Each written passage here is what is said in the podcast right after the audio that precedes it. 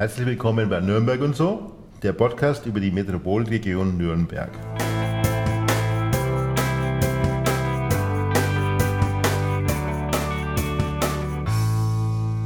Unser heutiger Gast kommt aus Nürnberg, absolvierte seine Ausbildung in der Schweiz und kreierte wundervolle Süßspeisen auf zahlreichen Kreuzfahrtschiffen.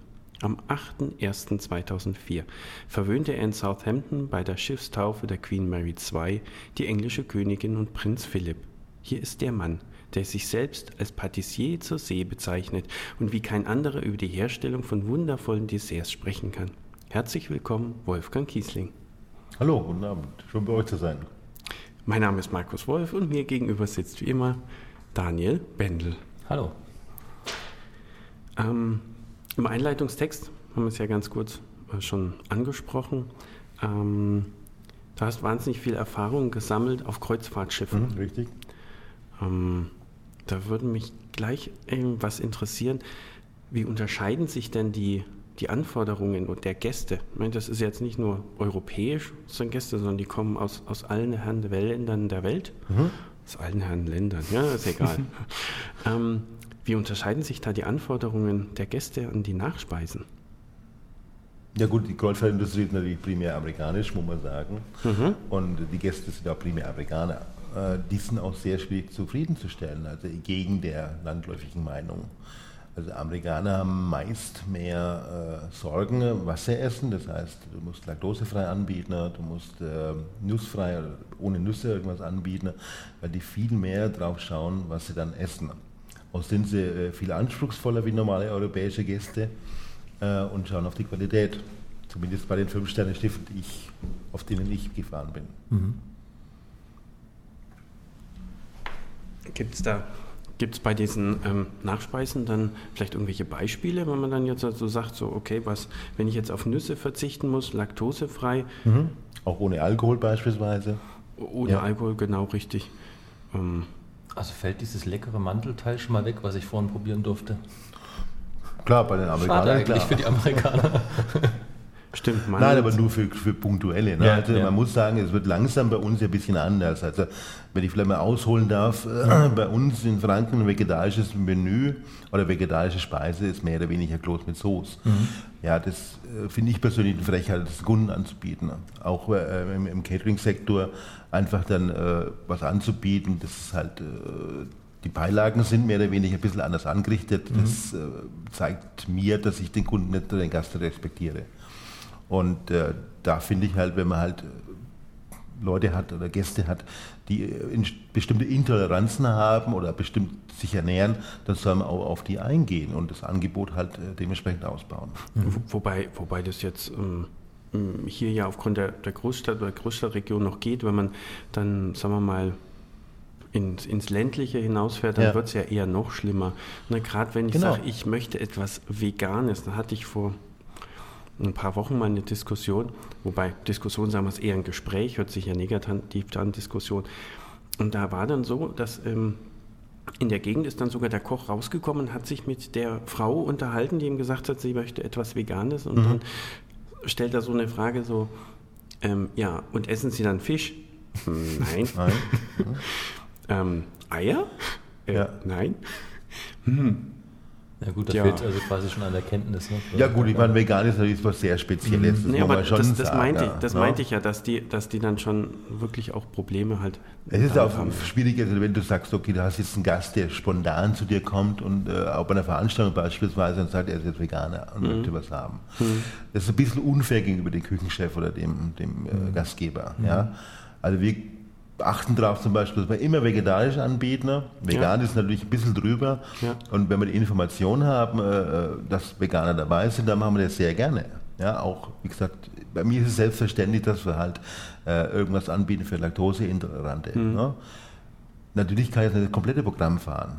Wenn ich eine Info kriege von den Gästen, von den Buchungen, äh, du, ich habe das und das Problem, dann gehen wir immer gerne drauf ein. Und das bin ich halt auch von den Amerikanern her gewohnt. Ja, dass die halt sagen, mein gut, da wusstest du natürlich, du hast 1400 Gäste, das ist eine andere Gästezahl.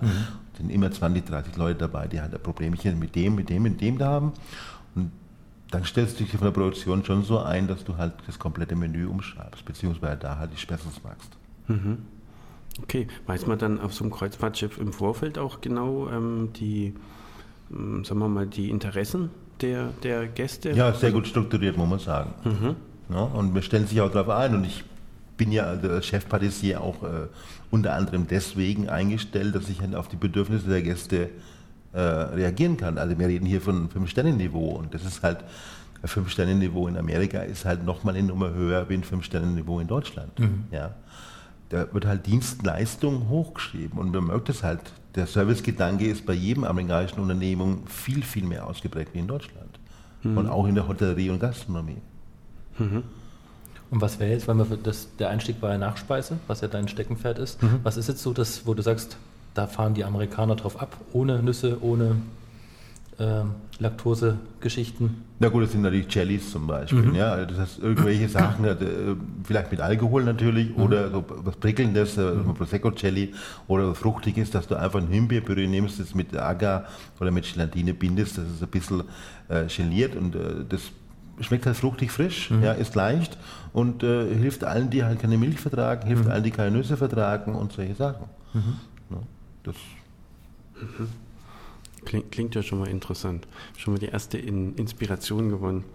Ähm, weil Agar Agar habe ich nämlich zu Hause. Kann ich gleich mal probieren. Ähm, Du kannst aber auch Pektin nehmen, du kannst da Xanthan nehmen, du Ja, kannst da Gelatine nehmen, das hat ungefähr dieselbe Wirkung. stimmt, das, das hängt ja immer in der Region ab. Ne? Mhm. Jede Region hat wahrscheinlich so ihr klassisches Geliermittel. Genau, das ist jetzt witzig, dass jeder jetzt momentan sagt, so die Molekularküche ist aus oder out. Äh, ich stelle halt fest, natürlich vor sagen wir, 20, 30 Jahren, wie ich das Lernen angefangen habe oder gelernt, gelernt habe, äh, war halt das typische Geliermittel in Deutschland äh, Gelatine. Gelatine, hm. Ja? So, in Frankreich war das typische Geliermittel äh, Pektin. In äh, Arabien ist das typische Geliermittel Xanthan. Ja, in äh, Asien ist das typische Geliermittel dann ja, das Agar. Und jetzt kennst du halt alle. Und du kennst du die Vorteile, und du kennst die Nachteile. Ja, und das macht halt die Molekularküche aus. Oder in dem zumindest, in dem kleinen Teil der Geliermittelstoffe, der Geliermittel. Wow, in fünf Minuten schon die ganze Welt umreißt. Ich das waren wir gerade in Mexiko und in, Süda in Südamerika. Da haben sie mir auch noch ein Geliermittel, das verrate ich dir aber später. Okay, gut. Ähm, was ist eigentlich der, der Unterschied, wenn man jetzt sagt, man ist jetzt auf einem Kreuzfahrtschiff unterwegs und man muss da einkaufen? Mhm. Man kann ja jetzt nicht irgendwie, wenn man etwas eilig braucht, Ja. noch irgendwo schnell jemanden hinschicken zum Einkaufen. Wie, wie, Das Was ist schwierig, ja, das Genau. gebe ich zu. naja, ich könnte könnt mir da schon irgendwie vorstellen, so ein U-Boot taucht dann auf und bringt dann irgendwie die Erdbeeren für den amerikanischen Präsidenten. Aber ja. Nein, wir waren, das war übrigens eine ernsthafte Frage, also äh, von, von Passagieren, wo die, die Crew nachts schläft. Die dachten Wo die wirklich, schläft? Ja, genau. Im Beiboot. Ob wir da ein Beiboot haben oder irgendwas. Und dann muss man halt mal äh, ja, sagen, dass wir auch an Bord schlafen. Das wäre ein bisschen umständlich, die dauernd mehrmals am Tag einzufliegen. Nee, äh, Einkauf ist natürlich ein Ding. Also man muss sagen, also wir reden immer von fünf Sterne Kreuzfahrtschiffen. Das ist alles frisch. Also wirklich frisch, frisch, frisch.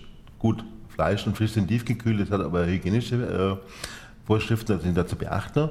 Aber Früchte und, und äh, Obst, Gemüse, solche Sachen, kommt alles frisch und wird dann so verarbeitet ähm, nach einer Klassifizierung A, B, C. Das heißt, A, Früchte, A, Gemüse muss als erstes verarbeitet werden, weil die halt nur zwei bis drei Tage Haltbarkeit haben. Dann B, Gemüse, die eine Haltbarkeit haben zwischen drei, mal drei und sechs Tagen. Die kommen als zweites auf die Speisekarten und dann gibt es halt dann zum Schluss der Reise, wenn die Reise über ein, zwei Wochen geht, die C-Früchte oder C-Gemüse, die halt dann einfach so lange haltbar sind. gibt es dann vielleicht auch ähm, so Nachreifungsräume? Ja klar, das sind alle ja? temperiert, die Räume. Und du hast immer Backup-DK. Also wenn irgendwas äh, passieren soll, dass halt Gemüsefrüchte ausgehen, dann hast du Backup-DK, aber das ist nur die zweite Wahl. Also das ist nur, wenn irgendwas passieren soll. Vielleicht für die Zuhörer, TK, was bedeutet das? Äh, Tiefkühle, Entschuldigung.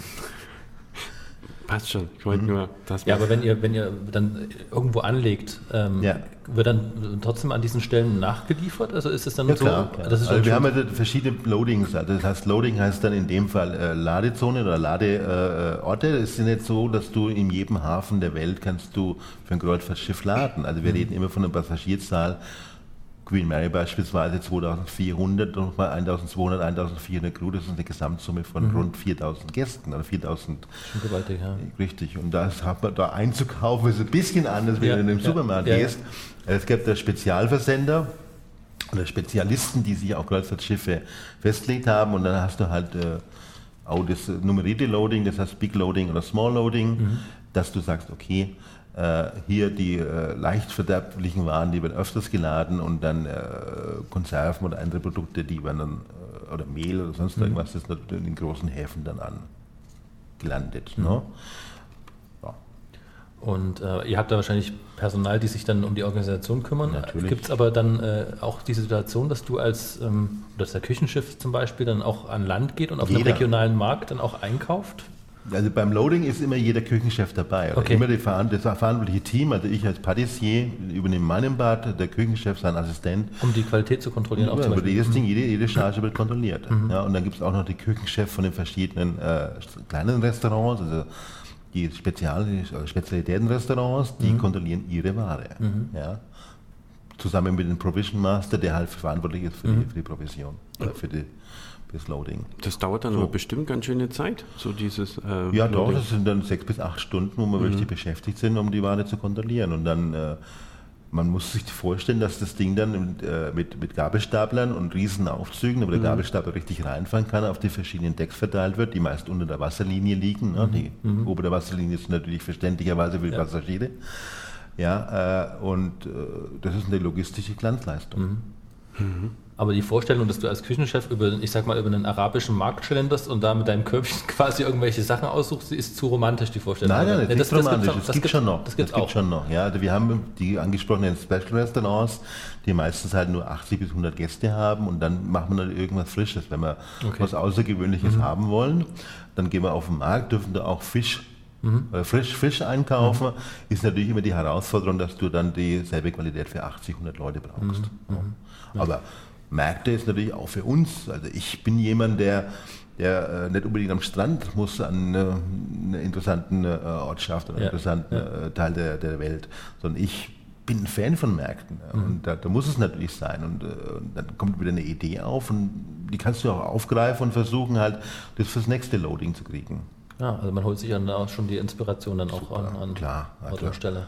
Okay. Die ganzen Märkte weltweit, ich meine, das sind die, die Europäer, da hier in Deutschland ist es ja ein bisschen traurig mit Märkten. Ne? Wenn du halt in Spanien bist oder, oder überhaupt in südlichen Ländern, da hast du halt noch die traditionellen äh, Märkte, die halt einfach äh, ja, kleineren, kleineren Kaufleuten die Chance geben, sich zu präsentieren. Und äh, da ist die Ware auch viel frischer und die, die, die Kunden arbeiten auch, kaufen auch zielgenauer ein. In Deutschland ist ja fast alles abgebacken, das ist halt ein bisschen schade dran. Okay. Wir hatten äh, bei der Einleitung vorhin ja von der Queen Mary 2 war es, ne? Ja, richtig, ja. Von der, und QM2. die- QM2. und da ja auch, Qualitätsmanagement 2. richtig. ähm, und die Queen und äh, Prinz Philipp waren da quasi an, an Bord bei der Schiffstaufe. Mhm. Richtig. Was war deine Aufgabe bei der Schiffstaufe? Du wirst nicht die Champagnerflasche äh, dagegen Leider nicht, haben. nein, nein, War aber die- wir haben da wirklich äh, ein Training bekommen, wie wir, wie wir dann reagieren sollen, dürfen, müssen, wenn uns Prinz Philipp anspricht. Leider konnten wir, wussten wir sicher, dass die Queen natürlich die, die Front of the House, das heißt also die, ähm, die Hotelhalle und solche Sachen besucht. Prinz Philipp ist da mehr technisch orientiert, der kommt dann in die Küche. Äh, wir haben ihn leider nur von, von Weitem gesehen, also er kam jetzt nicht zu uns äh, in die Patisserie. Aber gut, auch das konnten wir verkraften äh, und meine primäre Aufgabe war natürlich an dem Tag äh, das sicherzustellen, dass äh, beim Menü nichts daneben geht, äh, zumindest äh, für den Teil, den ich äh, ja, unter meiner Obhut hatte. Was gab es denn zur Nachspeise? Was hat die Queen denn geschlimmert? Ja. Also Schokolade in Variationen, äh, Schokolade, Schokolade und Zitrusfrüchte und wir haben das Menü äh, ungefähr 14.000 Mal gemacht. 14.000. Ja, wie, viele, wie viele Köche braucht man dann dafür? Das, man muss sagen, das war nicht bei dem Ding, also bei dem Christening, also bei der Taufe waren 1200 Gäste da. Wir haben das Menü aber schon mal trainiert auf unserer Abfahrt von Saint-Nazaire, das war, wo das Schiff, Schiff gebaut wurde. Und dann hat man noch zwei oder drei Tage Gäste, die einfach da waren äh, in Southampton, bevor die Queen an Bord kam. Das heißt Travel Agents, das heißt die lokale äh, Polit, ja, die Politiker und solche Sachen. Und da haben wir die drei Tage schon genutzt, um das äh, Menü zu trainieren, dass wir keinen mhm. Fehler machen. Ja, klar. Ja. Und das wiederholt sich dann das Menü nochmal, also in, äh, in Florida und New York. Also insgesamt hat wir das 14.000 Mal gemacht und ich glaube, jeder war zufrieden, inklusive der Queen und Prinz Philipp. Das ist das Wichtigste. Denke Aber ist es trotzdem noch eine, eine, besondere Art der Anspannung nochmal dann, ja, äh, so einen Gast zu haben schon, oder? Ich meine, das ist natürlich ein Gast, den du dein Leben nicht ja, vergisst. Ja, und äh, ich finde es ja immer so witzig, wenn da jemand mit der Bundeskanzlerin angibt, dann sage ich, okay, jetzt schaut euch meine Liste an. Ich meine, Queen ist ja nur der Anfang meiner Liste. Also ich habe ja ein paar Präsidenten und ein paar, mhm. paar andere Könige auch noch gehabt. Ja. Kommen wir ja später noch. no. Kommen wir ja später dann vielleicht noch mal ein bisschen ja. drauf auf ja. das Thema. Ähm, genau, jetzt haben wir die schöne Schiffstaufe mhm. hinter uns und ähm, ich habe mal was gelesen gehabt, dass du auch auf dem Schiff, auf dem Kreuzfahrtschiff The World mhm. warst.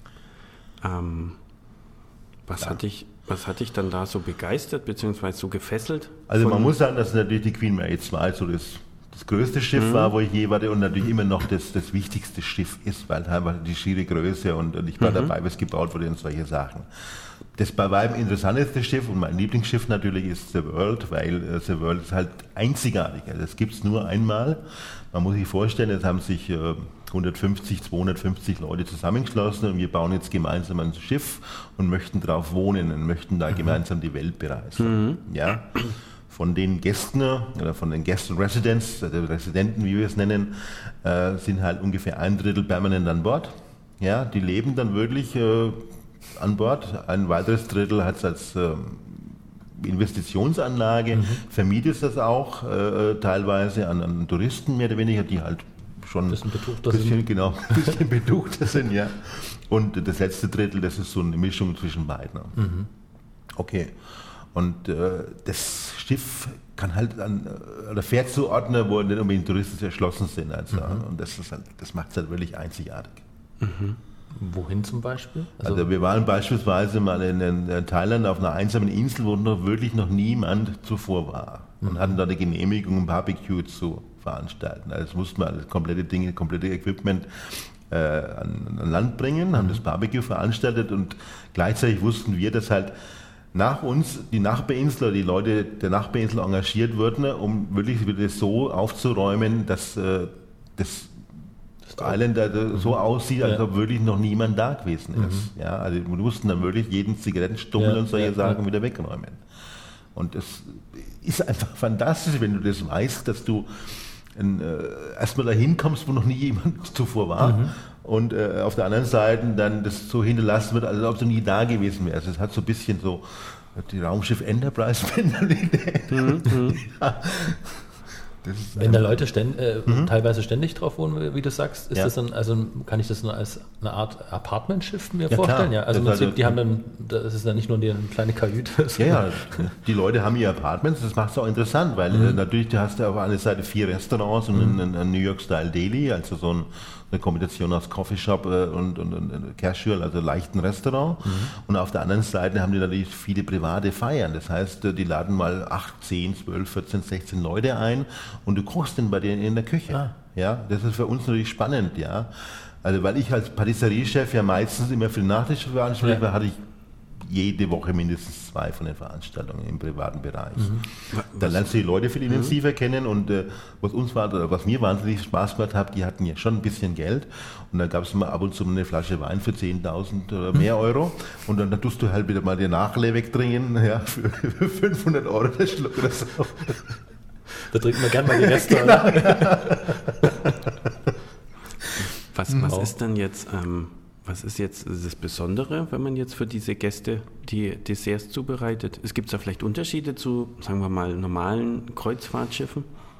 Ja, natürlich, also die sind halt viel anspruchsvoller. Ich meine, mhm. wir, reden immer noch von fünf Sternen, das ist schon Anspruch hoch, ja. Mhm. Und jetzt äh, kommen aber Leute, die halt gewohnt sind oder die, die sich alles leisten können.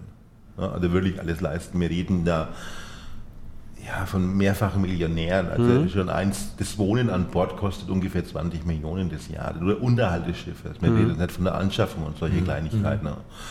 Und äh, dann sind die natürlich gewohnt, dass die hat das Beste vom Besten bekommen. Mhm. Ja. Und es hat uns in der Küche halt wahnsinnig stolz gemacht, wenn wir wieder gehört haben, dass die in dem Restaurant ähm, in Sydney waren oder in New York oder in, in London oder sonst wo und äh, die eigentlich lieber zu Hause essen, weil es noch besser ist. Ja, ah, okay. das, also du bist verglichen worden mit drei Star oder drei Sternen Restaurants und äh, kriegst das, das Komment, dass du halt äh, noch besser bist wie dessen das Drei-Sterne-Restaurant. Das macht schon unheimlich stolz. Das ist natürlich. Das ist natürlich Und die haben in top, dem Apartment die eigene Küche, sagst du? Das ja, heißt, klar, musst ja. du dann aus der, aus der Bordküche teilweise was mitbringen? Oder, also ja, man muss aus der Bordküche teilweise was mitbringen, aber man muss natürlich auch dann äh, sagen, okay, du weißt ja die Liste, wo du mhm. was, die, was du zur Verfügung hast mhm. und du kennst die Leute ja, mittlerweile klar. auch. Ne?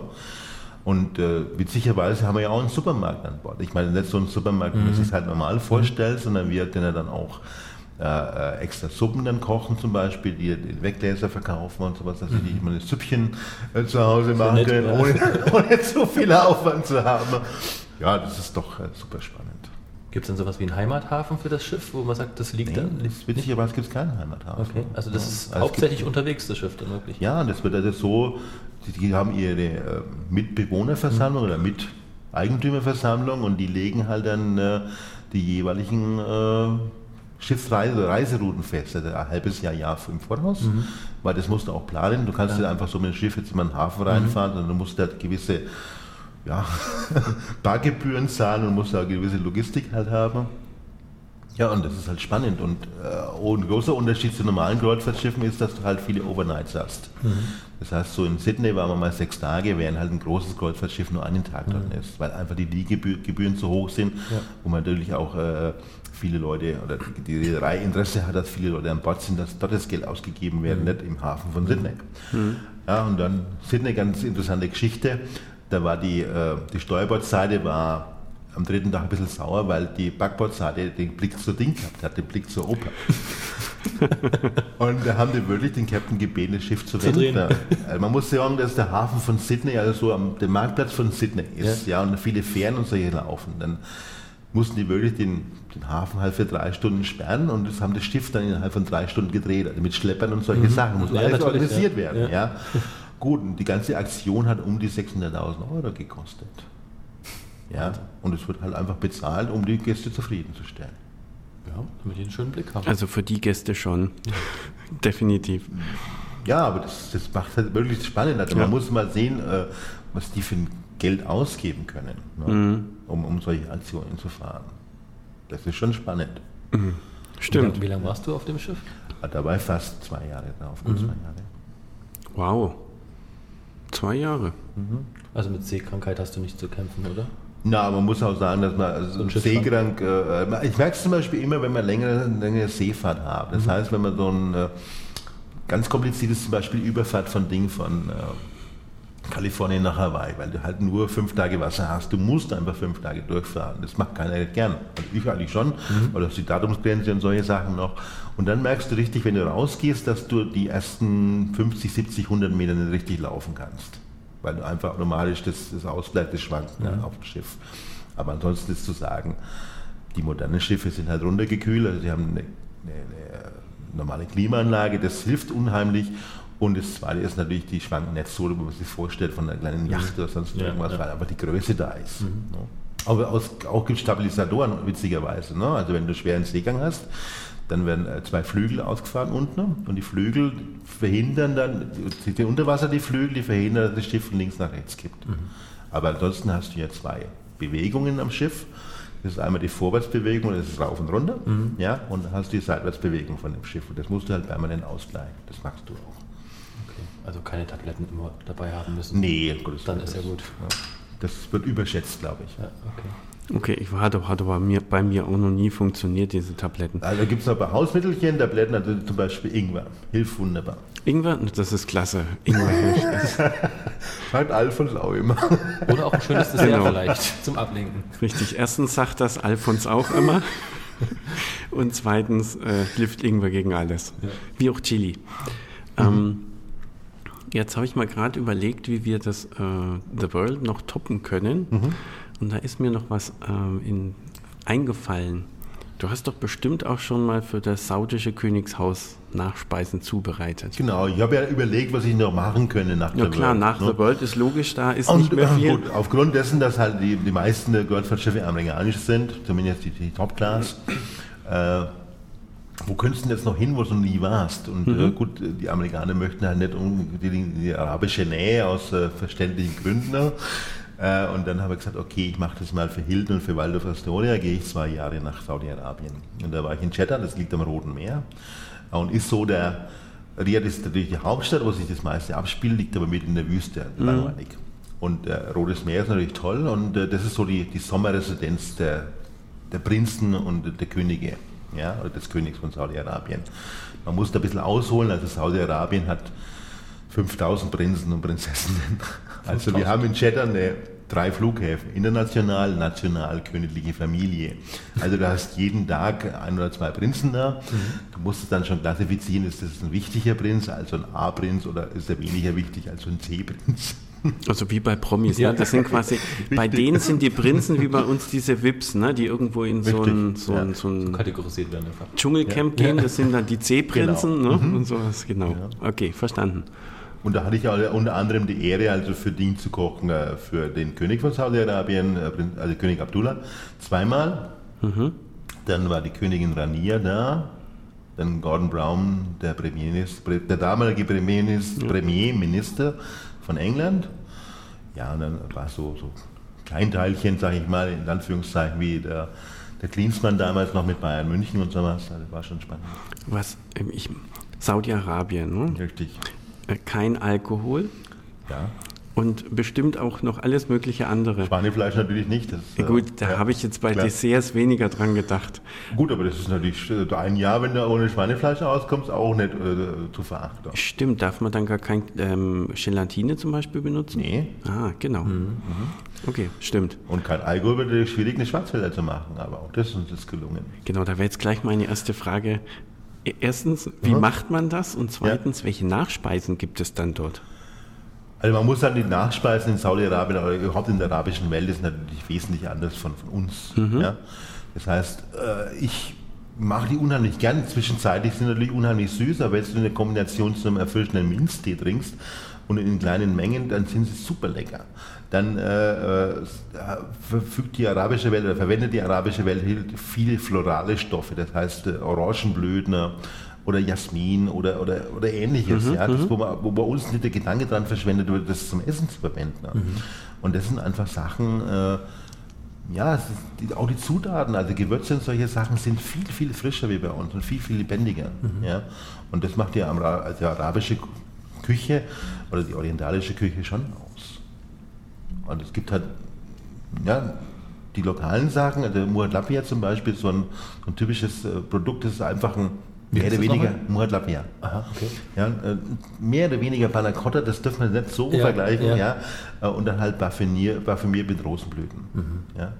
Und schmeckt super. Dann gibt es noch die Kerne oben drauf, also der crunchige Effekt kommt halt durch die Pinienkerne und ein bisschen Granatäpfel. Gibt's, da gibt es doch bestimmt, in zwei Jahren gibt es doch bestimmt so die eine oder andere Anekdote aus dem, aus dem Alltag ähm, in, wie, wie hieß der Ort nochmal am Roten Meer? Cheddar. Cheddar. Ach, so wie der Chat. Ah, okay. Genau, richtig. Ähm, äh, genau. Äh, Gibt es da vielleicht so eine interessante Anekdote, wo man mal sagen kann, dass daran äh, sieht man dann auch mal ein bisschen, wie im Alltag etwas funktionieren kann? Ja, wir hatten zum Beispiel mal das Milfieu, das äh, war Milfieu ist ein äh, traditionelles Produkt aus Blätterteig und Creme. Ja?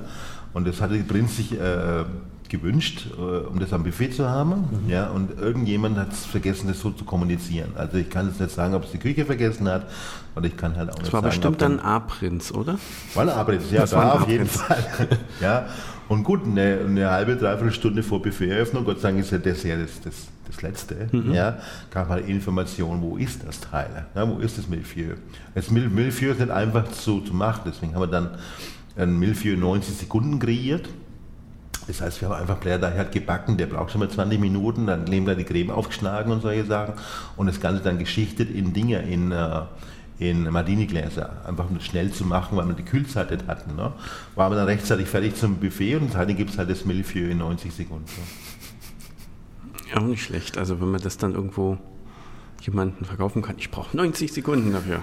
Ja, genau, aber so Inzidenz ist halt äh, witzig. Ja. Da lernst du halt unheimliche äh, Dinge, unheimlich äh, kreativ zu sein ne? und schneller auf bestimmte Sachen zu reagieren. Ne? Witzigerweise, ja. wenn wir bei Klinsmann sind oder sonst irgendwas, mhm. äh, da kam ja unser Hoteldirektor auf die Idee, Bayern München, da müssen wir ja Brezen anbieten. Ne? Okay. Und äh, gut, ich weiß natürlich als äh, ausgebildeter Bäcker, ja, ja, dass halt äh, Ding, äh, äh, Natriumchlorid die Lauge ist. Mhm. Ja, da gehst du halt in die Apotheke und erklärst den Apotheker, wie er das herstellen muss, die Brezeltauge. Ja. Der macht dir das dann. Und du machst dann Brezen für Bayern München und Klinsmann. Klinsmann ist übrigens auch Bäcker.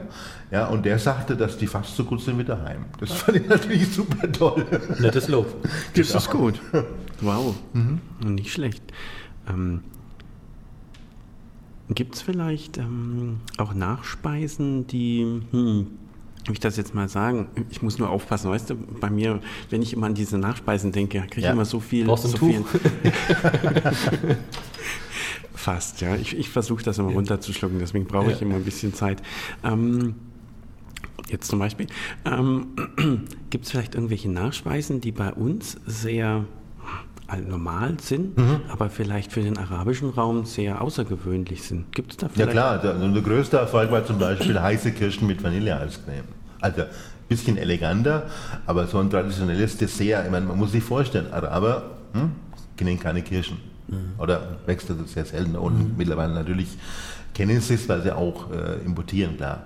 Aber das Ganze heiß zu machen, also wir hatten da eine heiße Kirschner plus Vanille-Eiscreme, ein bisschen eleganter, wie gesagt, das mhm. Ganze, ein bisschen außergewöhnlicher und als crunchigen Effekt so eine Art Bienenstichmasse, mhm. ja, als äh, Löffelchen. Und ja. dann kam der Löffel, kommt das, das Eiscreme auf den Löffel drauf, in den heißen Kirschen wurde das serviert, war eins der der meist gegessenen Desserts. Also jeder hat gesagt, das ist ja der Hammer überhaupt. Und bei uns ist es halt ein sehr einfaches Dessert. Und das, ich war halt sehr stolz darauf, dass ich sagte, okay, das war eine super Idee damals. Mhm. Das Eis stellst ja. du dann äh, selbst her? Ja, klar. Mhm. Also in Arabien haben wir alles Eis äh, selbst gemacht, äh, weil wir einfach die Möglichkeiten hatten. Mhm. Auch auf Kreuzfahrtschiffen beispielsweise. Mhm. Da hatten wir nur einen Mitarbeiter, der den ganzen Tag Eis gemacht hat für zweieinhalbtausend Gäste. Die schaufeln auch was weg. Das glaube ich. Im Urlaub. Da würde ja, ich als Mitarbeiter auch einiges wegschaufeln. Mhm. ja, die Mitarbeiter, klar. Ne? Du kannst ja mal probieren, ne? Witzig ist doch, du kannst natürlich äh, super produzieren. Also du hast natürlich auch die Möglichkeit, dass nachdem die Gäste ja äh, äh Partner zufrieden sind, äh, bekommen die Offiziere in der Offizierskantine und dann gibt es die Staffkantine noch und dann gibt es natürlich den Rest der Crew, also die normalen Mitarbeiter. Ja, und da kannst du natürlich auch deine Speisen, ich werde nicht sagen wiederverwenden, aber äh, das ist halt leichter dafür zu produzieren, mhm. Ähm, wenn man jetzt zwei Jahre lang für A, B und C Promis mhm. oder Prinzen, je mhm. nachdem, ähm, Nachspeisen kreiert, wie lässt oder wie schafft man es dann, sich immer wieder was Neues einfallen zu lassen mhm. oder macht man das vielleicht gar nicht? Das doch, doch, so doch. Also das Neue kann, man lässt, sich, man lässt sich immer inspirieren und mhm. vor allem in Arabien habe ich persönlich für mich viel gelernt. Also es ging bei Kreuzfahrtschiffen schon los, dass du halt mit Früchten in Berührung kommst, die in Europa einfach unbekannt sind, weil für Transport nicht geeignet. Mhm. Ja, also Mexiko oder und nur meistens in Mittelamerika im Ganzen hat äh, Früchte, die, die bei uns einfach nicht äh, auf dem Markt sind. Ja? Ähnlich ist es natürlich in Südostasien. Da gibt es sagenhafte äh, Sachen, die, die äh, einfach die, die, Kreativität anregen, weil du halt mhm. den Geschmack irgendwie wieder haben willst. Ja? Dann äh, in Saudi-Arabien ist es halt so, dass es halt komplett anders ist, die Küche wie zu uns. Ne? Und das ist halt eine super spannende Küche.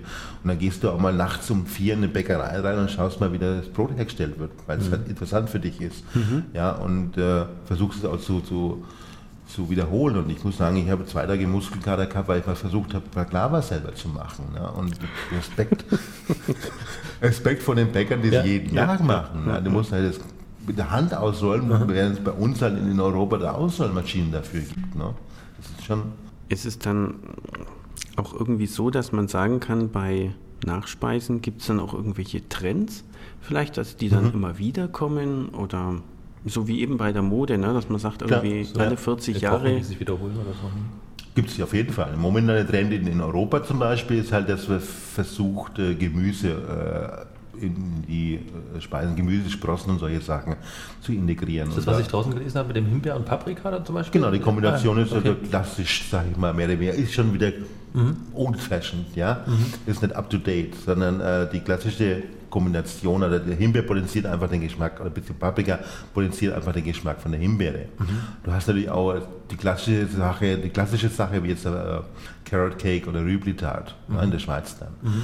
Äh, jetzt, jemand denkt auch nicht zuerst an gelbe Rüben, äh, wenn er äh, sich mit Dessert befasst, mhm. aber die das Kombination mit Nuss ist einfach ein Klassiker. Mhm. Äh, jetzt ist, wir machen jetzt momentan viel mit roten Beeten, mhm. ja, dann Erbsen, das ist alles Gemüse, das ein bisschen süß ist. Mhm. Und dann sind ja hier dann die, die äh, Grenzen auch schwimmen. Das heißt, äh, technisch gesehen zum Beispiel ist die Tomate eine Frucht, die mhm. halt bei uns als Gemüse klassifiziert wird. Und das, das ist momentan so ein Trend. Und du tust natürlich dann die klassischen Sachen, ich sage mal, dekonstruieren und dann wieder rekonstruieren. Also dekonstruieren heißt ja was Negatives. Man mhm. sagt also rekonstruieren. Das heißt, ähm, man kann äh, klassische Süßspeisen wie eine Creme Brûlée, dann nimmt die Zutaten und versucht halt andere Texturen draus zu schaffen. Mhm. Ja, das ist auch so ein zweiter Trend. Das ist die Kunst, so das zu variieren quasi und äh, neue Richtig. Sachen hinzuzufügen, das ja. nicht komplett über den Haufen zu werfen, aber zumindest da Variationen. Nein, das halt die Texturen sich verändern, das heißt, du kannst sagen, okay, nehmen wir mal das Beispiel, vielleicht Zitronen da, Zitrone ist ein Creme, da hast du das, das Crunchige von dem Möbteig und hast du das Baiser, ne, mhm. das Cremige auch noch und das, das Sade von normalen Zuckerbaiser. Mhm. Ja?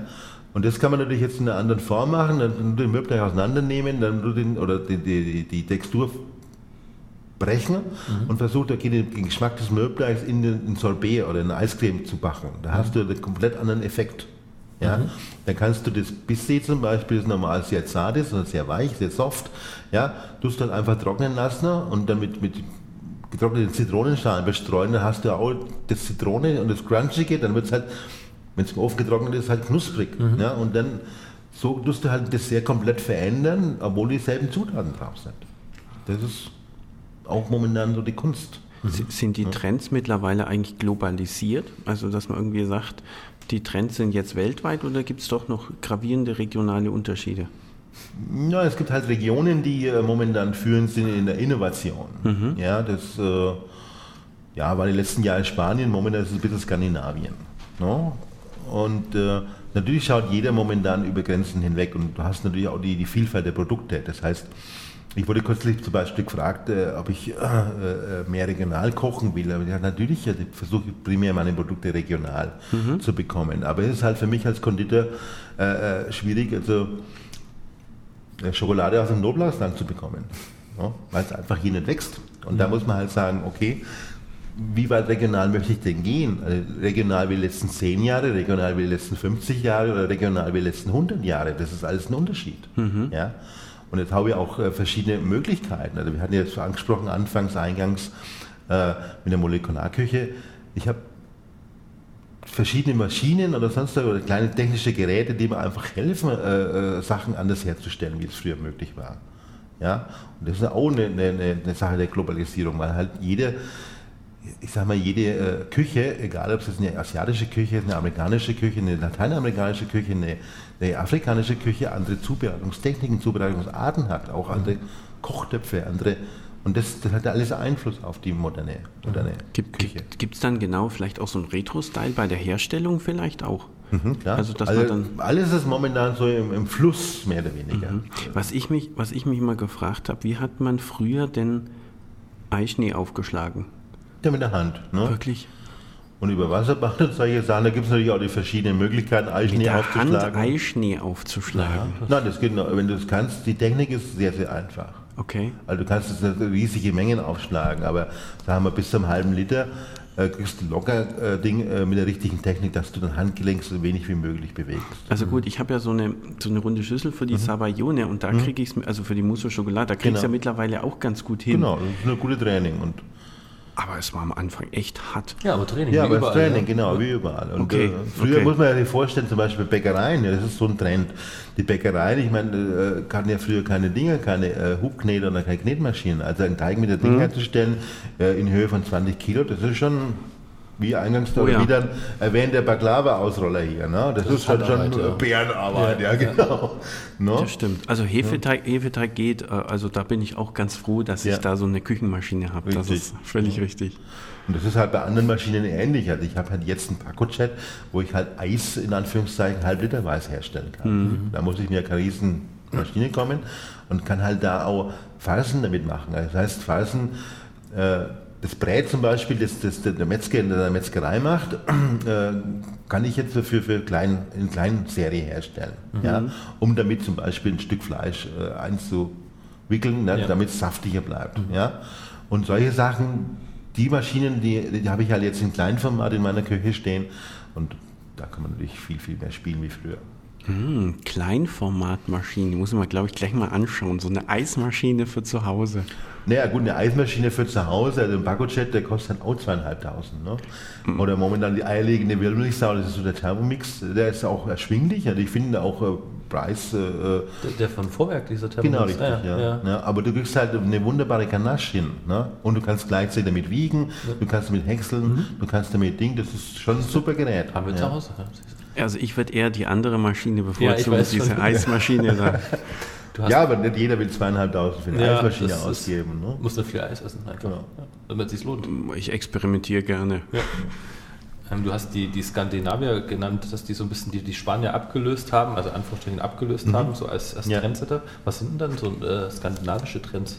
Also Skandinavier ist halt so Ikea-Stil, sagen wir, ein bisschen reduziert alles. Und das äh, ist momentan so, das kommt dem Lifestyle ja entgegen. Mhm. Und die versuchen halt auch lokale Produkte einfließen zu lassen, wo du das nicht so kennst. Das heißt, mhm. äh, wir, bis vor 20 Jahren musstest du Französisch kochen, um ein Ding, um einen Stern zu bekommen. Ja, um einen dritten Stern zu bekommen. Ein Stern okay. ist halt relativ einfach, aber um einen dritten Stern zu bekommen, musst du Französisch angehaucht kochen. Das haben die, die Spanier geschafft, das abzulösen. Und die Skandinavier gehen jetzt noch einen Schritt weiter, die verarbeiten halt nur regionale Produkte zum großen Teil regionale Produkte. Also das heißt Rentierfleisch zum Beispiel, das ist nur eine der, gewöhnlichsten Produkte. Mhm. Aber die gehen dann äh, so Birkensaft zum Süßen zum Beispiel. Birkensaft? Genau. Okay. Ne? Das mhm. ist ähnlich wie bei uns Birnendicksaft. Okay. Ja? ja. Aber Birkensaft oder bei, Ding, bei den, bei den, äh, bei den äh, Kanadien zum Beispiel, Ahornsirup, ja. Mhm. genau.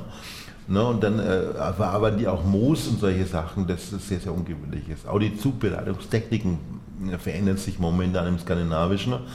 Äh, die haben natürlich eine andere Luft zum Beispiel. Das heißt, die trocknen das Fleisch ganz anders wie wir hier. Mhm. Hier gibt es natürlich auch den, den, den äh, Zug Dry-Aged Beef und solche Sachen, aber in Skandinavien, äh, dadurch, dass die Luft halt kühler und trockener ist, sind wesentlich weniger Bakterien drauf mhm. oder dran. Äh, das sind so Sachen, die halt die momentan nutzen und äh, versuchen damit die Welt zu begeistern. Mhm. Also eben, ich denke bei skandinavischer Küche grundsätzlich immer an Köttbullar. Mhm. Entschuldigung. Ja, das war dann wirklich Ikea, und Elch ja. und Elch und interessanterweise Stockfisch. Mhm. Ja. Und ich glaube, das ist wahrscheinlich so das Interessanteste, was man ja dann vielleicht auch benutzen kann. Ja, manchmal ist es auch gewöhnungsbedürftig. Also mhm. die, möchten, die essen schon einen Fisch, der sehr, sehr verdorben riecht. Ja, und das ist halt so ein Nationalgericht, den Ding in Island zum Beispiel. Mhm. Ja, dann habe ich schon Schwierigkeiten, es runterzukriegen, beziehungsweise in die Nähe zu gehen von dem Produkt. Na ja. gut, wahrscheinlich genauso schwierig wie für die Chinesen einen ähm, Stilton zu essen. Ja, also die Chinesen, muss man sagen, sind sehr experimentierfreudig. Also ah, okay. ja, klar. Und äh, ich finde also die asiatische Küche also auch sehr also super interessant, eine meiner Lieblingsküchen. Mhm. Chinesische Küche übrigens äh, gibt es so nicht, sondern es ist halt noch mehr unterteilt wie hier. Also es gibt vier Grundströmungen der, der chinesischen Küche und dann noch unendliche Unterteilungen. Mhm. Äh, ja, natürlich, ich meine, die essen halt äh, von Nose to Tail und das ist halt, also das heißt von der Schnauze bis zum Schwanz alles. Das heißt, du kriegst wirklich die, die, die Schnauze von dem Schweinchen und dann kriegst du die Dinger eingelegt, die, die, die Ohren äh, von dem Schweinchen, dann noch die, die die Augen, ja, oder die Innereien natürlich und dann die Schwänzen extra serviert. Und dann auch äh, äh, Dinge zum Beispiel äh, in den Garküchen, wenn du dann äh, Chicken Legs kaufst, also Hühnerfüße, und dann einfach, das ist ja nur Haut mehr oder weniger, mhm. aber super zubereitet und schmeckt auch ein bisschen gummiartig natürlich, aber, aber sehr, sehr lecker. Und, äh, die halt Gummibärchen halt, der Chinesen. Ne? ja, aber das ist halt so. Ich meine, die gehen verantwortungsvoller mit dem Produkt um. Ja, das heißt, Während in Deutschland halt, sagen wir mal, äh, nur 40, vielleicht 60 Prozent äh, des des Tieres verwendet werden oder wird, äh, äh, essen die Chinesen halt wirklich alles. Und das finde ich halt ein bisschen schade. Ja? Momentan die Strömung in Deutschland zum Beispiel ist, dass jedes Bistro äh, äh jedes, äh, äh, ja, keine Ahnung, jeder, jeder Imbiss ja schon fast Filetstreife auf den Salat streut. Mhm. Ja, während du die wirklich guten Produkte ja nicht, also sagen wir Ochsenbäckchen oder sonst irgendwas, da musst du ins Fine Dining Restaurant gehen. Und das ist irritierend für mich. Mhm. Okay. Wenn du so Sachen probierst, also was du jetzt mhm. gerade so aufgezählt ja. hast, hast du dann auch schon mal sich im Bereich Insekten vorgewagt? Ja klar, ja? Also Insekten super lecker. Ne?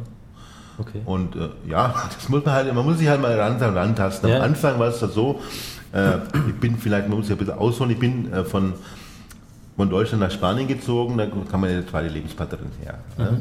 Und äh, gut, äh, da musst du am Anfang gewohnen, gewohnen, gewöhnen, dass du halt irgendwelche Scambis und sowas mit Hirn isst, ja, weil die halt drauf stehen, okay, du musst das Kopf abreißen oder abgreifen, mhm. dann musst du schälen das Ganze, ja. dann musst du erst das Gehirn essen von dem Rind. Also was bei uns weggeworfen wird. Was bei uns weggeworfen ja, wird, ja. aber es ist halt ein Geschmacksträger, der halt verantwortlich ist, dass die Paella schmeckt, wie eine Paella schmeckt. Aha, okay. Ja? So ist es. Genau. Ganz genau, hör nur zu. ja, und ja, wieso soll ich das Gehirn von den Produkten, von den Viech nicht essen? Und da haben die natürlich also äh, kleine Tintenfische, wo halt die im Ganzen frittiert werden, oder Boccarone ist natürlich die mhm. Nationalspeise von Malaga, da isst du den, den Fisch komplett mit allem. Das Sehr ist ein kleiner lecker. Jungfisch, mhm. genau, ne? Mhm. Frittiert oder halt. Also, wie man es hier so kennt mit der Sprotte oder so. Genau, richtig. Ne? Schwanz mit isst und alles. Alles ja. komplett. Ne? Und das musst du am Anfang äh, überwinden. Und wenn halt die, die, die Äuglein von dem Tintenfisch da raus poppen ja, und dich anschauen, ja, okay. Und dann, dann denkst du, du, einfach nur, wie gut er schmeckt und genießt Richtig, genau. Ne? Sehe ich auch so. Mhm. So ist es. Und dann ist der Schritt halt nicht weit zu den anderen Produkten. Mhm.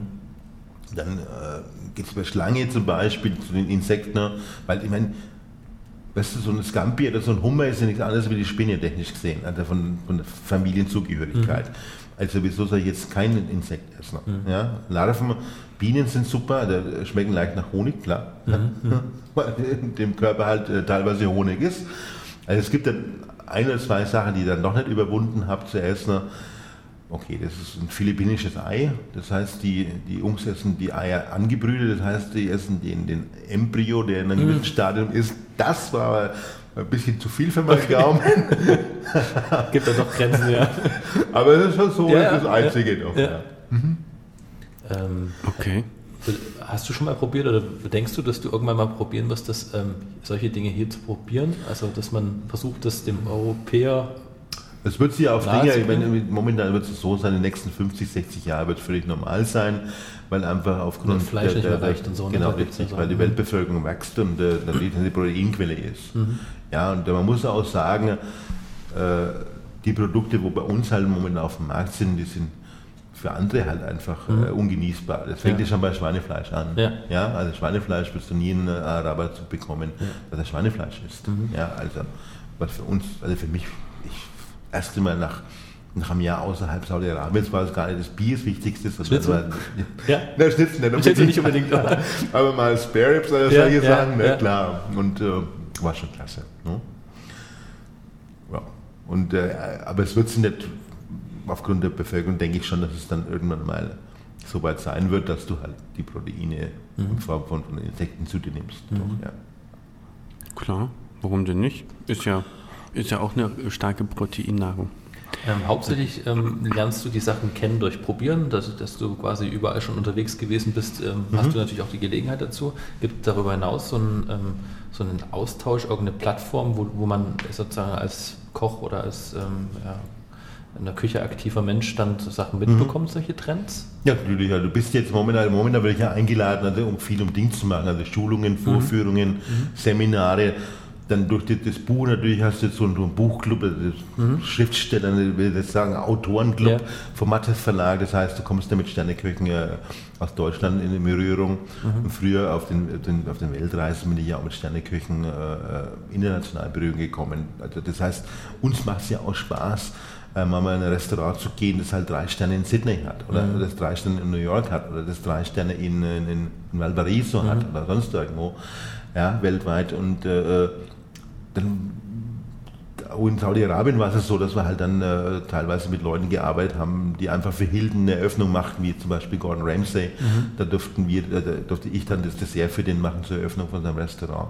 Und da versuchst du ein bisschen Kontakt zu halten und, und ja, dann mal ein paar Inspirationen in, in deine Kreationen ein, einfließen zu lassen. Also ist auch da das Networking ja, das, klar, das Hauptding schlechthin. Ja. Also ich versuche immer noch äh, äh mit Hilfe von äh, Facebook oder sonst irgendwas mhm. in Kontakt zu bleiben mit wichtigen äh, mhm. Leuten meines, meines Lebens. Mhm. Und Spanien, wie gesagt, ich war ja in Spanien wohnhaft, also ich ja. kenne die Jungs ja immer noch. Äh, Martin Beresegui, dann hast du den Ferran Adria. Da habe ich dann Albert Adria zum Beispiel, der für die Konrad zuständig war. Ja. Mhm. Ähm, ich habe mir eigentlich jetzt immer wieder überlegt, Mensch, wir reden hier die ganze Zeit über Nachspeisen, aber woher kommen die überhaupt? Also es ist ja, es ist ja so toll, dass man jetzt, keine Ahnung, vielleicht ungefähr 45 Minuten mhm. über Nachspeisen spricht, aber woher kommen, also also ich verstehe das Nachspeisen, das hört sich immer so negativ an. Stimmt. Weil man muss ja sagen, es ist ja eine, eine Nachspeise nach der eigentlichen Speise es ist ja bei uns nur so. Also die klassische Menüfolge, mhm. wie Vorspeise, Zwischengang, Hauptspeise, Nachspeise, ja, ist ja nur in Europa so, oder beziehungsweise mhm. natürlich auch in Amerika. Ja, aber international gesehen, zum Beispiel die ganzen anderen Küchen, die ganze afrikanische Küche oder die, die asiatische Küche kennt das Wort Nachspeise so nicht, sondern die essen es halt kombiniert oder beziehungsweise zwischendrin.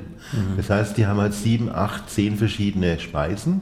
Ja, und ob das ist süß, ob ich jetzt gerade Lust auf was Süßes habe oder Lust auf was Salziges hat, das macht in denen nichts aus. Mhm. Ja, und da ist man immer also als Westeuropäer immer so arrogant zu sagen, okay, unsere, unsere Tradition muss die richtige sein und das ist eine Nachspeise. Mhm. Nee, es ist nicht Dessert, also bloß ein anderes Wort dafür. Ja. Also ich finde, es ist halt tageszeitabhängig. Das heißt, wenn du in der Früh lieber eine Eierspeise isst oder was Süßes, dann sollst du lieber was Süßes essen. Wenn du in der Mittagszeit dich was gelüstet nach, einem, nach, einem kräftigen, nach einer kräftigen Mahlzeit, dann gerne. Aber möchte ich hier unbedingt jetzt ein, Steak haben um 4 Uhr nachmittags, oder ist nicht irgendwie was Elegantes äh, lieber, das, das zum Tee passt, wie zum Beispiel eine arabische Süßspeise. Ja? Und da denke ich halt, das, das sollte man da suchen. Also, Gibt es denn vielleicht einen Erfinder danach des Desserts? Glaube ich nicht. Also das ist halt ähnlich wie die, die, die ganzen Küchen, die unterschiedlichen Küchen, also jeder hat da irgendwann was zusammengewurstelt und hat festgestellt, okay, süß geht immer mehr oder weniger oder mhm. kalt geht immer und ja, ich glaube, die, die, die, Kinder haben gar nicht so Unrecht, wenn sie sagen, okay, sie hätten lieber was Süßes. Mhm. Ja, das wird ihnen halt abtrainiert, wie so vieles. Mhm. Äh, äh, technisch gesehen ist, wenn ich sage, okay, ich esse eine Kombination aus Vorspeise, Zwischengang und Nachspeise sinnvoller, wie die Nachspeise wegzulassen, weil einfach äh, aufgrund unserer, unserer Historie oder unserer Tradition das einfach so ist, das Süße gibt dem Körper das Signal, das Essen ist zu Ende. Mhm. Ja? Oder auch Käse. Mhm. Ja? Käse schließt den Magen, kennt jeder. Also auch Dessert schließt den Magen. Aber nein, äh, jeder meint immer, die, die die Nachspeise muss weggelassen werden, weil zu viel Kalorien, aber dafür mhm. ist es nur Nummer zwei. Das heißt, meistens ist es so, dass der Zwischengang und der Hauptgang mehr Kalorien haben wie die Nachspeise. Und Sinn, oder weniger sinnvoll ist wie das Süße. Mhm. Ja, also Gut, das, das ist natürlich völlig logisch, wenn wir hier sitzen mit einem Patissier, ne, dass, dass da natürlich die Meinung vielleicht ist klar. Man muss es halt sagen, also mhm. jeder, jeder weiß, dass wir zu viel Fleisch essen, jeder mhm. weiß, dass wir zu viel Fisch essen, aber nein, die zwei Gänge, ja, ja. Zwischengang, Hauptgang bestehen aus den Produkten. So, was ist denn in meinen Produkten drin? Also ich habe Milchprodukte, mhm. ja, primär Schokolade, also auch glücklich machen und, und, und, und äh, ernährungsphysiologisch sinnvoll, Früchte, mhm. ja, alles ist in dem Speisen drin, die ich kreiere. Natürlich ein bisschen Zucker. Meistens versuche ich aber den Zucker so zu reduzieren, dass die natürliche Süße der Früchte ausreicht. Mhm. Ja, also ist es doch viel sinnvoller, die Nachspeise da äh, äh, zu nehmen. Und da möchte ich kurz mal auf die Arroganz der deutschen Köche halt äh, eingehen. Äh, in, in jedem anderen Land Europas, oder in vielen anderen Ländern Europas, ist Pâtisserie halt mit auf der Karte drauf. Das heißt, das ist ein Spezialberuf, der ist zuständig fürs Brot, unheimlich mhm. wichtig für mich, und das Süße, den Abschluss. Also beginnt die, die Speisenfolge und endet die Speisenfolge. Ist ein wunderbarer Beruf und mhm. ist auch unheimlich wichtig, weil das das Letzte ist, also das Erste und das Letzte, was der Gast im Kopf hat. Mhm. Und hier meinen die Leute, also Küchenchefs, wir können Nachspeisen machen. Und da habe ich halt das Problem, ich lese ja nur noch Tiramisu, ich lese nur noch mhm. Creme Brûlée, ich lese nur noch Panna Cotta. Ja. Mhm. ja, die kann aber zwischenzeitlich jede Hausfrau. Und mhm. da bin ich in Kompetition mit irgendjemandem, mit meiner Oma, mit meiner Mutter, mit meiner, keine Ahnung. Mhm. Ja, die macht es sowieso besser wie jeder Küchenchef. Also, was soll ich da dazu sagen? Also Plädoyer für mehr Variation, klar. Definitiv. Nein, ein Plädoyer auch für die Nachspeise, ja, also für die Kreativität des Patissiers. Ja. Also nicht nur sagen, okay, Patissier ist so jemand, der, der Koch, der halt momentan keine Zeit hat, der mhm. macht die Nachspeisen. Mhm. Oder der momentan wenig zu tun hat, der macht die Nachspeisen. Sondern wirklich mal sich Gedanken darüber machen, ja, warum ist es halt in Frankreich so wichtig? Mhm. Warum gibt es in Frankreich Star-Patissiers? Warum gibt es in Spanien Star-Patissiers? Die ebenbürtig sind mit jedem Küchenchef, der drei mhm. Sterne hat. Mhm. Ja, und hier in Deutschland? Langsam ist ein Umdenken da. Den, die Bemerkung mit dem Brot fand ich jetzt auch äh, für mich nochmal. Das habe ich nicht gewusst, ja, eben. Patissier hätte ich jetzt. Äh, aber ist klar, ja, natürlich ist durch Konditorei und so weiter ist naheliegend, klar. aber wäre ich jetzt auch nicht drauf gekommen. Also jeder mhm. Küchenchef meint, er kann Brot machen. Also mhm. ein bisschen Teig zusammen, das hat mit Brot machen nichts zu tun. Mhm. Also ist Brot schwer. ist ein Ding, ist, äh, mhm. ja, das das ist ein unheimliches Produkt, was viel Fachwissen äh, erfordert. Mhm. Ne? Das ist genauso äh, arrogant, dass ein Küchenchef meint, er kann mit einem Metzger mithalten. Nee, mhm. sondern ich habe dann einen hochspezialisierten Beruf, mhm. ja, der mir zuarbeitet und den ich dann wissentlich auch nutzen sollte. Natürlich muss er Grundahnung haben, aber die habe ich ja auch als Patissier. Mhm. Also ich kann mit jedem, oder mit den meisten Küchenchefs hier in Nürnberg äh, über Fleischqualitäten diskutieren. Mhm. Ja? So, und das ist halt einfach das Problem, dass die, der, der, gewisse Ding da ist, Dessert, naja, das, das ist zuliefern, keine Ahnung, sondern. Mhm. Hm. Das ist genau das, was ich immer so schade finde. Wenn ich, ähm, ich liebe ja spanische Küche und das ja. Ganze, und da gibt es ja durchaus die äh, auch interessante Nachspeisen wie überall. Mhm. Ähm, aber wenn man hier in irgendwelche Restaurants reinkommt, egal, Italienisch, Spanisch, was auch immer, ja. man bekommt immer irgendwie die gleiche TK-Ware ja, genau. Äh, aufgewärmt oder wie auch immer. Die machen sich dann überhaupt keine Gedanken über ein, eine gute Nachspeise. Ein ganz heiliges ja. Konzept und das fängt halt darauf an. Also ich meine, äh, wenn wir schon beim Schimpfen sind, ich finde die Getränkepreise halt vollkommen überzogen in Deutschland. Das ist eine Frechheit, was für einen Kaffee verlangt wird. Das ist eine Frechheit, was für ein Glas Wein verlangt wird. Ja, ich meine, wenn ich in, in, in Spanien, wie gesagt, ich war in Spanien halt äh, äh heimisch zehn Jahre lang, da hast du einen Aufschlag von 100 Prozent. Das heißt, du kaufst die Flasche Wein für 8 Euro, verkaufst sie für Ding für 16 Euro, was ich vollkommen legitim finde, weil mhm. ich muss mir die Gedanken machen über die Flasche, mhm. ich muss meine Gläser spüren, mhm. jemand muss es servieren, bla bla. Hier kauft jemand eine Flasche Wein für 8 Euro und verkauft für 30, eine Frechheit hoch 3. Noch schlimmer bei Kaffee. Mhm. Kaffee kostet in, allen Dingen, in allen Ländern Europas 1 Euro, maximal 1,50 Euro. Eine hervorragende Qualität. Siebträgermaschinen und solche Sachen. Hier ein Ding, Cappuccino 3 Euro, um Gottes Willen, Wareneinsatz 30 Cent, Cappuccino 3 Euro, mit welcher Berechtigung denn? Und da habt ihr noch eine, eine Blödsinns-Ding, eine Blödsinns-teilautomatische Maschine, Gott sei Dank habe ich den Namen jetzt nicht gesagt. äh, äh, jeder ist der Technik begeistert und möchte so und so eine, eine, eine Maschine drin haben, die dann was weiß ich, 1200 Euro kostet für den Heimgebrauch oder 20.000 Euro für, für, für, für professionellen Gebrauch, ja, und da kommt ein scheiß Kaffee rein, weil Kaffee dürfen nicht mehr kosten wie 6 Euro das Kilo, dann wird es mir schlecht bei sowas. Da, da können wir ja die äh, Chance ja auch nutzen, auf eine wunderbare Folge von äh, Nürnberg und so darauf hinzuweisen, nämlich mhm. die äh, mit Matthias aus der Röstrommel. Genau. Mhm. Und äh, der hat dann auch ganz, ganz viel über das Thema Kaffee und so weiter erzählt. Wenn ich mich alles täusche oder auch gut erinnern kann, dann glaube ich auch ging es ein bisschen über Segafredo und solche Kaffeearten, was die ja, dann. Ja, das ist aber das, das, nicht, ja. das, das nächste Synonym. Also, es ist jetzt so mittlerweile, dass hier äh, in, in, äh, in Zentraleuropa, speziell im Süden Deutschland, eine Kultur steht, dass dass äh, italienische Essens, italienisches Essen ein Synonym für Dinge für gute Qualität und für, für hervorragende Küche. Da muss ich sagen, okay, Steak Alfredo oder Ding, das mhm. ist halt genau dasselbe wie Jakobsblues, das ein Italiener genau, herstellt. Ja. Ja. Oder dann Barilla-Nudeln oder ich möchte nicht so viele Markennamen nennen, das ist genau dasselbe, das ist jede Eiernudel aus Deutschland unterlegen. Aber nein, es muss ja das Lifestyle-Gefühl rüberkommen aus Italien. Na, die italienische Küche übrigens, wenn sie richtig gemacht ist, hervorragend. Ne? Mhm. Also ganz, ganz wenige Produkte, fünf bis sechs verschiedene Produkte. Da machen die tolle Sachen draus, aber halt top, top Zutaten. Ja? Mhm. Und wir kommen auf die Idee, wenn wir ja Pizza essen müssen, die billig sein muss, dann müssen wir nur Analogkäse draufschmeißen. Mhm. Oder irgendeine Form von Stinken und kein Parma stinken. Ja?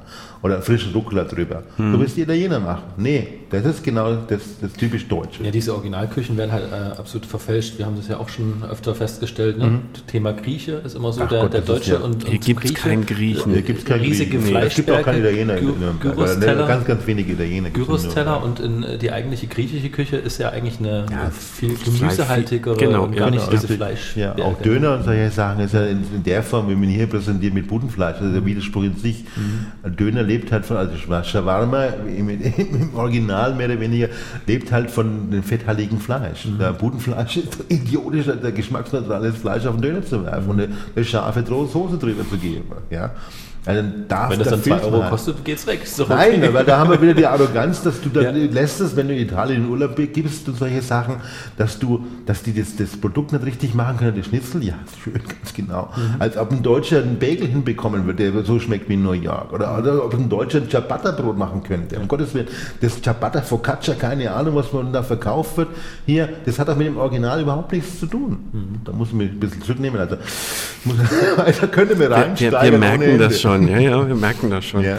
Kommen wir doch zu was Süßen zurück. Was ist, was ist eigentlich, was ist eigentlich dein, äh, oder vielleicht momentan, das würde ja wahrscheinlich auch schwanken, deine Lieblingsnachspeise?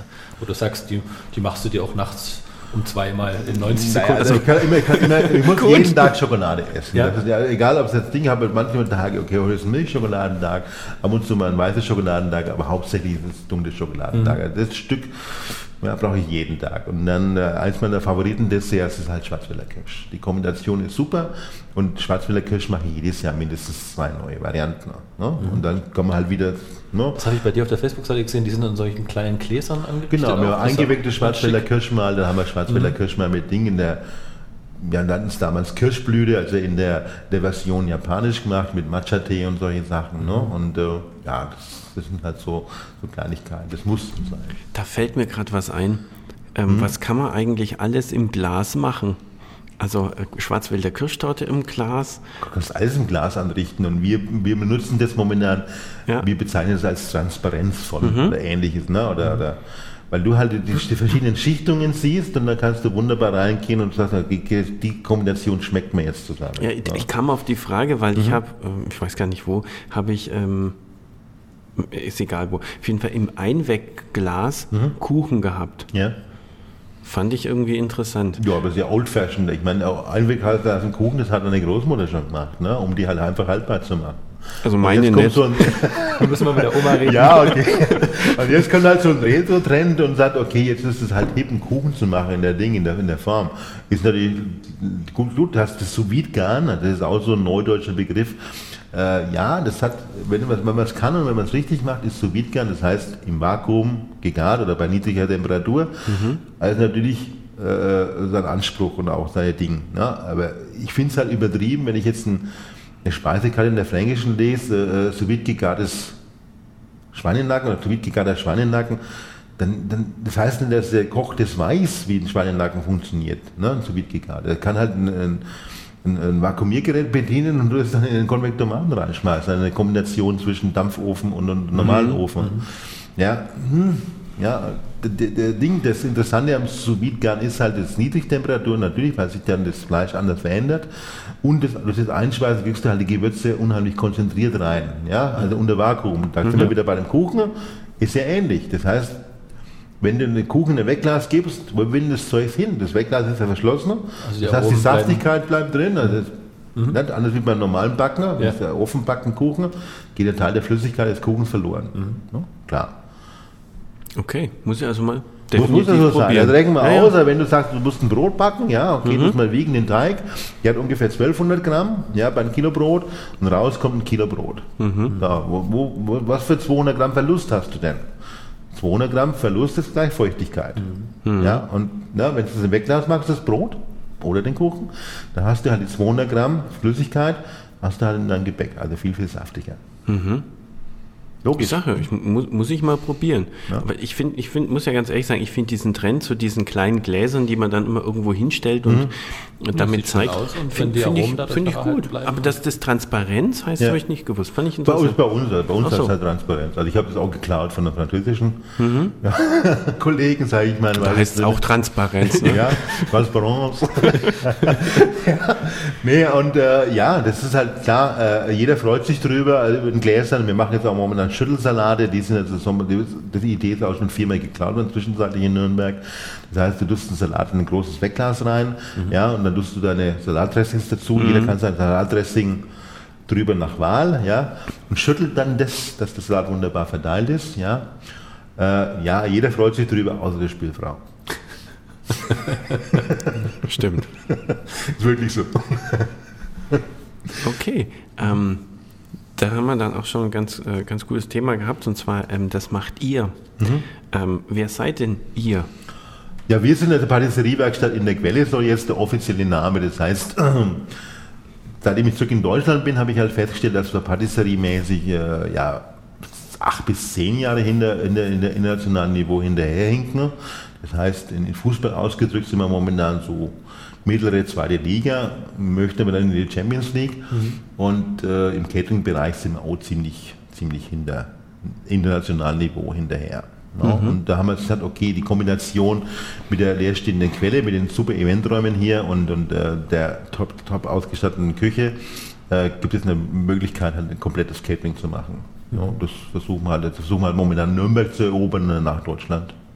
Mhm äh, super ausgestattete Küche. Das heißt, ihr konntet teilweise Sachen übernehmen von der. Von ja, klar, ja? die Küche, die wir außen sind. Ja, ja die, genau, die, die ist halt so von der Quelle vor acht Jahren, äh, zehn Jahren umgebaut worden. Das heißt, mhm. die Quelle im Top-Zustand, maximal sechs Jahre benutzt. Ja, ja. Äh, nach den neuesten äh, hygienischen Bestimmungen. Mhm. Ja, was Besseres gibt es kaum in Nürnberg. Ja, ich kenne einige, einige Küchen der, der, der, Groß, der großen Firmen hier und auch der großen Catering-Unternehmen da ist unsere Küche schon äh, unter den Top. Mhm. Stimmt, wir hatten auch mal eine schöne Führung durch so eine Großküche. Also da ist auch viel investiert worden. Mhm. Das ist genau. schon wirklich ein ganz großer finanzieller Batzen, der da entsteht durch Investitionen in diese gesamten, nicht nur Geräte, es ist ja auch so die ganzen wirklich Hygienebestimmungen, die Richtig, eingehalten genau, ja. werden mussten. Die und die Kühlräume, dann war sogar in der einen Küche war ein Kühlraum für Müll. Haben wir auch. Ja, ja, fand ich. Nein, es ist momentan Vorschrift, dass der Müll ja, gekühlt werden muss, also was auch logisch ist, weil mhm. halt einfach äh, die Bakterien sich da unheimlich schnell vermehren. Ja? Mhm. Und je kühler das ist, desto langsamer vermehren sie sich. Mhm. Ja?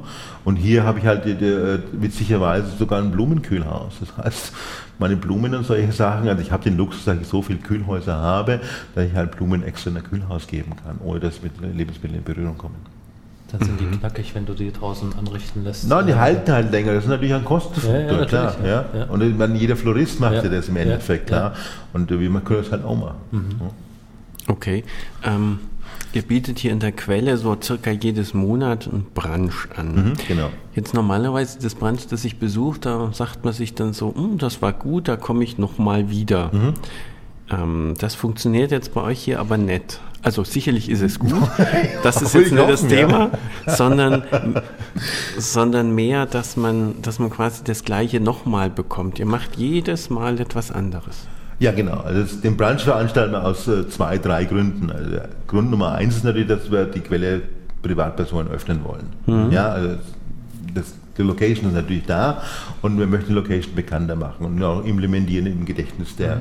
Der Leute hier in Nürnberg kommen auch sehr viele äh, ehemalige Quellenmitarbeiter interessanterweise, die mhm. das einfach nochmal noch sehen wollen. Mhm. Gut, der zweite Grund ist natürlich, äh, ich habe das angesprochen, das Catering hier in Deutschland ist halt ein bisschen old-fashioned. Ja, das heißt, äh, die meisten Caterer bieten halt an, äh, ja, Fränkisch, ein bisschen Bayerisch und dann kommt noch ein bisschen Mediterran und da halt der Schwerpunkt Italien. Äh, das fand ich ein bisschen langweilig. Das heißt, wir äh, machen unsere Brunch-Themen so, dass sie halt internationaler sind.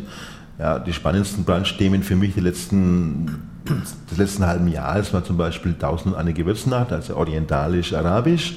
Dann alles mit Schokolade, das heißt alles mit Schokolade, das ist wirklich die Vorspeise mit Schokolade, die Hauptspeise mit Schokolade, der Nachtisch mit Schokolade. Ja, oder dann auch äh, Französisch oder sonst irgendwas und dann halt so authentisch wie möglich. Der Vorteil für mich ist, dass, dass ich mein Team und das, das Team dass ich halt formen will, äh, auf, die, auf die jeweiligen Produkte äh, trainiere, dass die alle Rezepte ausgearbeitet, ausgearbeitet sind, dass sie schon mal ausprobiert mhm. sind, unter den Bedingungen, wie wir sie hier vorfinden und dass wir halt das Optimum dann bieten können, wenn es äh, Catering äh, zum Catering geht, also wenn das ein Gast kommt und sagt, er möchte das und das Menü buchen oder mhm. die und die, das Buffet. Mhm. Also ich war ja auch mal da äh, bei einem so einem Brunch, muss mhm. sagen. Nee, fand ich, fand ich wirklich richtig gut. Mhm. Also kann ich nur empfehlen.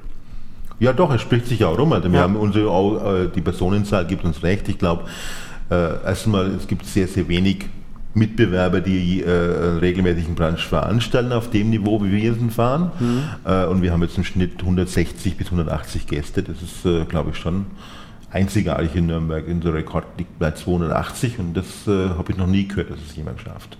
Mhm. Das ist doch mal eine Herausforderung. Mhm. Okay.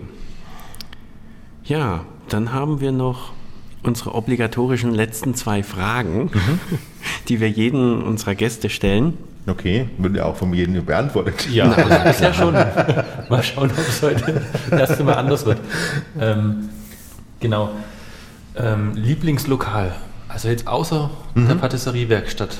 Ähm, wo, wo gehst du gern hin? Und da rede ich jetzt von, jetzt nicht, muss jetzt nicht Nürnberg sein oder Stadtgebiet Nürnberg, das mhm. kann in der ganzen Metropolregion sein. Du nee, es gibt schon sehr spannende äh, Lokale hier in der Gegend. Also Hervorzuheben ist natürlich Essigbrätlein, klar, also mhm. zwei Sterne und das ist auch äh, verdient mit, mit sehr interessanter Küche. Mhm. Äh, dann, äh, was mir persönlich in Nürnberg gefällt, ist, ist das Wonka, ein sehr, sehr außergewöhnliches Lokal mit einem hervorragenden Küchenchef und einer ganz, ganz, ganz tollen Weinauswahl. Und da ich ja äh, in Fürth wohnhaft bin, muss mhm. ich zu meiner Schande gestehen, ich bin geborener Nürnberger, äh, äh, muss ich da... Völkerverbindend ist das eigene Eigentum.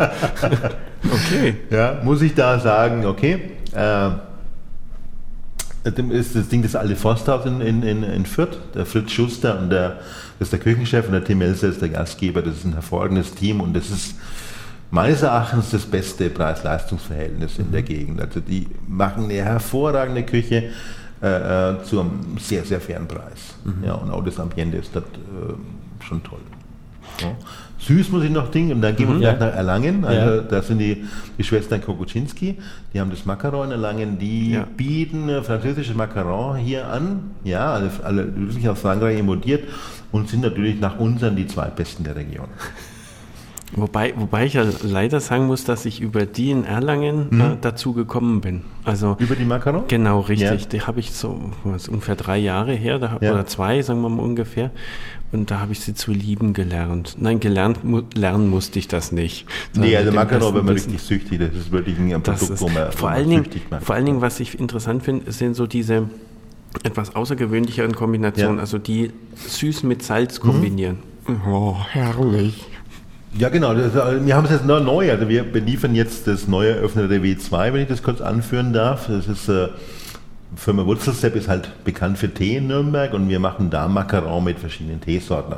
Mhm. Und äh, da war witzigerweise letzte Woche Eröffnung und dann kam wirklich ein Mann vorbei, also nicht gelogen, kam ein Mann vorbei, sieht die Auslage und sagt, Macarau, Macarau, ich kam gerade aus Ding aus Paris, da habe ich sie kennengelernt und jetzt gibt es das Ding auch in Nürnberg und war da begeistert und ist mittlerweile schon Stammkunde innerhalb von fünf Tagen. Ja, ja, so schnell geht das. Also die machen Tee und äh, ähm, Genau, das Kräuterhaus, das Kräuterhaus und Teehaus am Ding, hervorragende Tees, hervorragende Kräuter, mhm. hervorragende Gewürze in Nürnberg mhm. und hat und jetzt haben die halt ein neues Café eröffnet. Mhm. Und da machen Nennt die sich das, W2. Äh, W2T, Neudeutsch, okay. ja klar. Okay. Aber ist, ist ein klasse Café und äh, haben klasse Macaron. Okay. genau, also mal ausprobieren. Und für die Stammgäste, ja, mhm. Äh, nicht für die Stammgäste, Entschuldigung, für die, die Stamm Stammhörer. Für die. Stammhörer, ganz ja. genau. Die werden nämlich erkennen, wir haben die Fragen diesmal umgedreht. Einfach nur um zu verwirren. Also, ähm, die andere Frage, die wir immer stellen, mhm. ist, die eine ist klar, ganz ja. Schwerpunkt kulinarisch. Ich meine, deswegen sind wir ja hier. Mhm. Ähm, die andere Frage ist mehr so eher kulturell. Mhm. Gibt es vielleicht einen Ort, aus, in der Metropolregion, wo du sagen müsstest, würdest, Mensch, ähm, den soll man unbedingt mal besuchen, der gefällt dir speziell, der gefällt dir ganz toll, oder den möchtest du selbst noch mal besuchen mhm. oder überhaupt mal besuchen und hast es noch nicht geschafft? Also kulturell fällt mir natürlich ein, also wir haben ein hervorragendes Kino für die, Softkultur, sage ich mal, also das sind jetzt wieder, mhm. das ist halt äh, wirklich ein tolles Ding, tolle Lokalität, aber ich finde die beiden, äh, Theater, alle das Opernhaus Nürnberg und das Theater in Fürth also auch hervorragend. Ich bin ein Fan davon, mhm. von dem Live-Empfinden äh, sei ja mal anders wie jetzt das, Fernsehen. Und äh, ich muss sagen, äh, beide Häuser sind äh, sehr gut aufgestellt. Das Nürnberger natürlich ein bisschen besser wie die, wie die Fürther, aber auch die, die haben ein hervorragendes Ensemble. Dann, dann jetzt mehr die, die Oper oder mehr aus Schauspielhaus? Oder beides? Äh, beides. beides. Also die Oper äh, ist halt mein Favorit. Äh, ja, die, was mir gefällt es halt einfach, mhm. die, die, verschiedenen Eindrücke zu hören und du, du kannst halt eine Oper dir zehnmal anschauen und hast zehnmal einen anderen Eindruck. Also ist auch wieder neu aufgebaut. Das sind halt klassische Sachen, die halt neu aufgebaut werden. Halt, da kommen wir, da schließt sich der Kreis mhm. zu einer Schwarzwälder, die ja. kann man halt auch ja. zehnmal machen und dann eine Oper kann ich halt in verschiedenen, mit verschiedenen Bühnenbildern, mit verschiedenen äh, Darstellern dann, ja, auch anders präsentieren. Mhm. Ne? Moderner, klassischer, das macht halt einfach Spaß. Das ist ein wunderbares Ende. Moment, ich versuche es nochmal zusammenzufassen. Eine Oper ist wie eine Schwarzwälder Kirschtorte. es gibt so viele Variationen, die immer wieder hervorragend schmecken. Genau richtig. Gut. Vielen herzlichen Dank, dass wir hier sein durften. Vielen herzlichen Dank und ja, tschüss. Danke und tschüss. Okay,